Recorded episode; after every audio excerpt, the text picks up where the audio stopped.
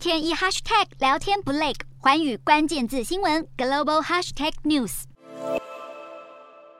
新加坡近期出现新一波疫情，二十八号通报确诊人数暴增超过万人，创下三月底以来的新高，主要是受到 Omicron 亚型变异株 BA. 点四和 BA. 点五传播的影响。卫生部长王以康表示，近期确诊数攀升，可能和许多人出国旅游有关，让新一波的疫情提早到来。不过，他认为这波疫情不会比二月严重，新国政府也没有要再次缩紧防疫限制。而同样也受到 Omicron 变种毒攻击的还有越南。越南卫生部表示，发现了 Omicron 变异株 BA. 点五的案例。由于 BA. 点五的传播迅速，很有可能将会取代原本的 BA one 和 BA two，成为越南的主流病毒株。呼吁民众不能掉以轻心，还是要加强接种疫苗。而在美国，BA 点四和 BA 点五也迅速的在境内传播。美国疾管中心 CDC 二十八号表示，截至二十五号，全美确诊案例中有百分之五十二是感染了 BA 点四和 BA 点五，让 FDA 疫苗专家小组也特别在新疫苗加强针建议中表示，疫苗必须要能防范 BA 点四和 BA 点五，并且在在十月前推动施打新疫苗加强剂，不过目前都还在讨论当中，预计七月初会有定案。寰宇新闻图文君